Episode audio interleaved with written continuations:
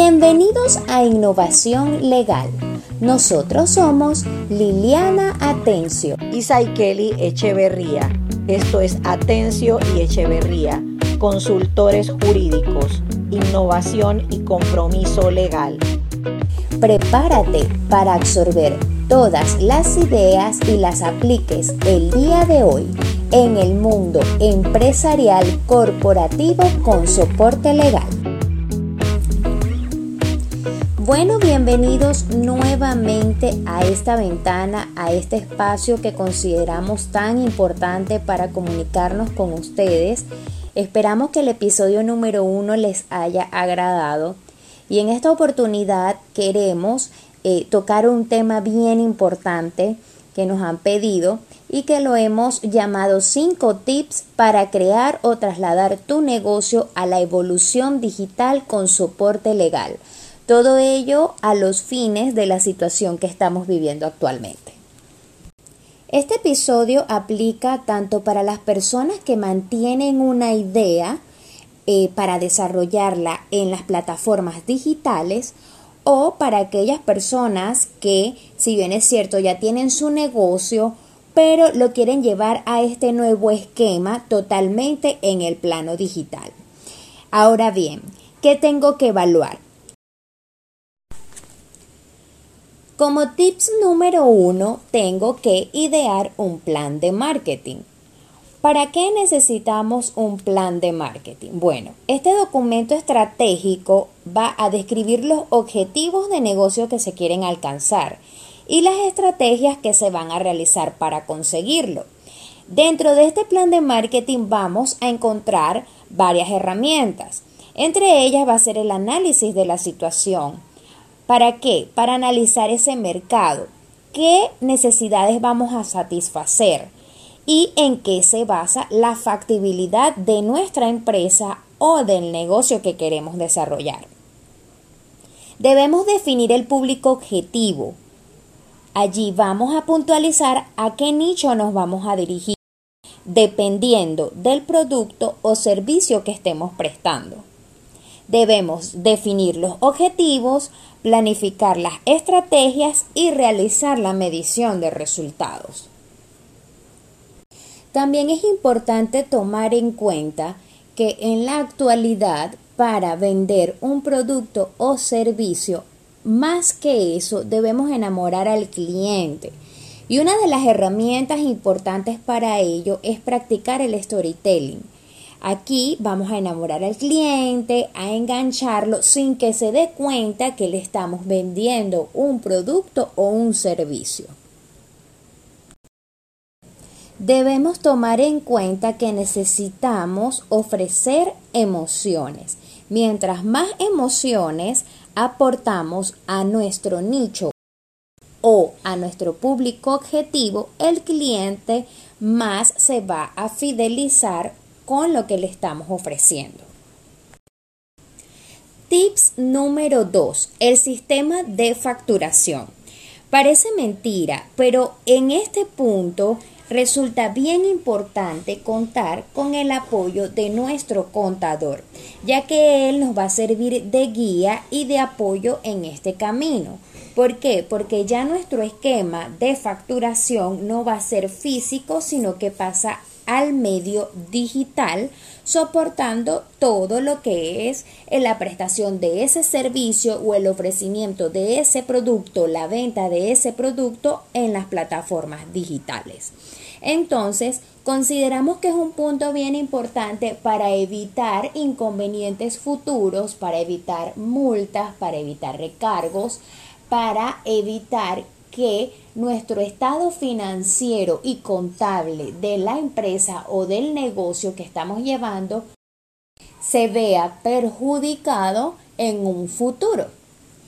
Y lo que pudiese hacer más bien es afectar o contrarrestar el correcto desarrollo de nuestras actividades contables, producto de esa actividad comercial que nos está generando el negocio digital. Tips número 3. Evaluar mi trato con el cliente. La atención brindada. Acá es algo mágico, es nuestra palabra mágica que siempre utilizamos. Liliana y yo siempre la tomamos en cuenta. Hay algo muy importante que se llama el don del buen servicio. Mientras tú atiendas a tu cliente, estés pendiente de sus necesidades y vayas canalizando con él la demanda del producto o servicio que esté necesitando, ese cliente va a estar allí contigo. Y no se trata solamente de que ya le presté el servicio X y hasta ahí llegó mi relación con el cliente. O le vendí el producto X y ya hasta ahí llegó mi relación con el cliente. ¿Cómo le fue con ese producto? ¿Cómo le fue con el servicio? Si quedó a gusto, si le encantó. Esto es un punto clave y bien importante, la conservación del cliente, porque eso va a permitir que ese cliente también se fidelice con nosotros.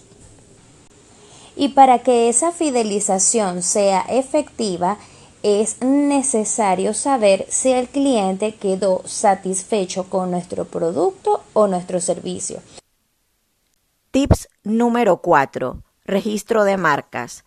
Al llevar o concretar nuestro negocio al plano digital, estamos multiplicando nuestra marca por doquier. Entonces, ¿por qué es importante registrar la marca? Y más aún cuando la hemos llevado a la escala digital. El registro de ella permite la defensa del derecho exclusivo sobre la identidad del producto, es decir, de la marca que identifica al producto en el mercado y por ende lo individualiza de otros productos. Aquí me gustaría hacer un paréntesis. Eh, Sai, tú recuerdas que hace unas semanas estábamos hablando precisamente esto y tocamos el tema de, del McDonald's precisamente. Sí, Liliana, y ahora que lo mencionas, tal como se deja ver en la película El Fundador que está siendo transmitida a través de Netflix, es un ejemplo certero de cómo una persona se puede adueñar de una idea, cómo un tercero se apropió de la idea del dueño original que realmente era el dueño del restaurante y eh, al no tener registrado evidentemente sus procesos y, todo el orden y toda la idea que él venía diseñando, entonces él, el tercero la hizo suya. Entonces aquí se denota cómo realmente estas situaciones pueden ocurrir. Sí, Sai, efectivamente, por eso insistimos en la importancia de registrar una marca para que esto no ocurra. El derecho de marca en nuestro país está sustentado bajo la Ley 35 del 10 de mayo de 1996 y la Ley 61 del 5 de octubre del 2012. Para nosotros solicitar el registro de una marca, tenemos que acudir ante la Dirección General del Registro de Propiedad Industrial que está adscrito al Ministerio de Comercio e Industrias. Igualmente eh, se aplica la clasificación internacional de NISA que abarca lo que es productos y servicios. Tenemos que tener claro qué vamos a registrar, es decir, qué tipo de producto, si es un servicio, si es publicidad, si es propaganda, si es un eslogan, y allí nosotros lo encuadramos dentro de esa clasificación para poder registrarlo. Tips número 5. La protección legal. Desde el comienzo de la era de los negocios digitales, las legislaciones del mundo han tenido que desarrollar leyes que regulen este tipo de actividades. Además, por tratarse precisamente del plano digital, debemos respaldar el ejercicio de nuestras actividades. ¿Cómo lo podemos hacer? Ello dependerá del servicio que estemos prestando. Y para ello tenemos que tomar en cuenta herramientas como contrato de confidencialidad y divulgación, los contratos y acuerdos comerciales, los contratos para resguardar las condiciones de compraventa o servicios, los acuerdos de condiciones de garantías. En el caso de nuestro país, La Dirección General de Comercio Electrónico, perteneciente o adscrita al Ministerio de Comercio e Industrias, es la que se encarga de velar por el cumplimiento de los requerimientos mínimos para garantizar la integridad de las transacciones y operaciones realizadas desde hacia el territorio nacional por medio de la Internet. Todas las empresas nacionales como extranjeras que prestan sus servicios comerciales a través de la Internet pueden registrarse gratuitamente en la página de la Dirección General de Comercio Electrónico. Adaptarse al cambio supone, por tanto, innovar para realizar algo distinto.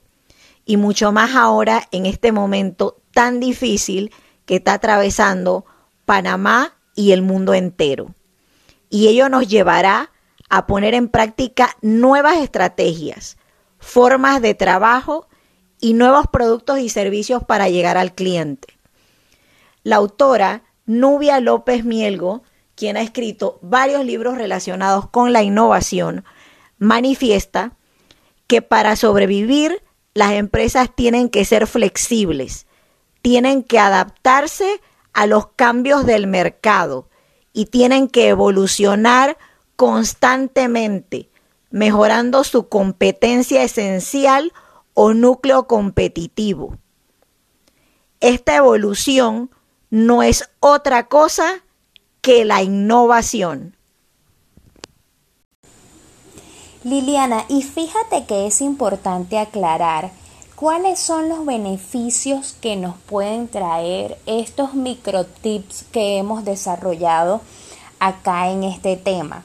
Y es que precisamente en las circunstancias que estamos pasando hoy en día, eh, supone que ante una crisis podemos desarrollar ideas o podemos desarrollar dones que ni siquiera nosotros mismos hemos descubierto. Nada más por partir del hecho de que podemos transformar eh, la prestación de servicio o de ese producto a todas las plataformas digitales nos va a ahorrar costos, de servicios, nos va a ahorrar costos de alquileres y quizás podamos desarrollar nuestras ideas en alta gama. También nos da la idea del teletrabajo, que es algo eh, muy interesante porque es algo que se está desarrollando ahora en nuestra, en nuestra legislación, en nuestra jurisdicción y que definitivamente esto nos va a dejar muchas enseñanzas porque eh, lo importante es no quedarnos paralizados, lo importante es seguir y seguir transformando y construyendo nuevas ideas. ¿Y cuál es otro beneficio que nos deja? Definitivamente la innovación. La innovación es algo que constantemente está en evolución. La innovación no existe desde ahora, existe desde décadas atrás, pero solo que va cambiando en el tiempo. Antes de concluir, y quizás saliéndome un poco del tema que hemos abordado en el día de hoy, me gustaría enviarles un mensaje. Todos estamos atravesando de una u otra manera por una situación económica difícil. No estábamos preparados para esto. Sin embargo, no debemos permitir que esto nos quiebre el espíritu, marchite nuestros sueños y ese espíritu de lucha que tiene cada persona, cada ser humano. Y para ello es importantísimo que nos rodeemos de personas positivas, que vayan en nuestra misma dirección y que precisamente nos soslayen ese espíritu de lucha que como dije tenemos cada uno de nosotros.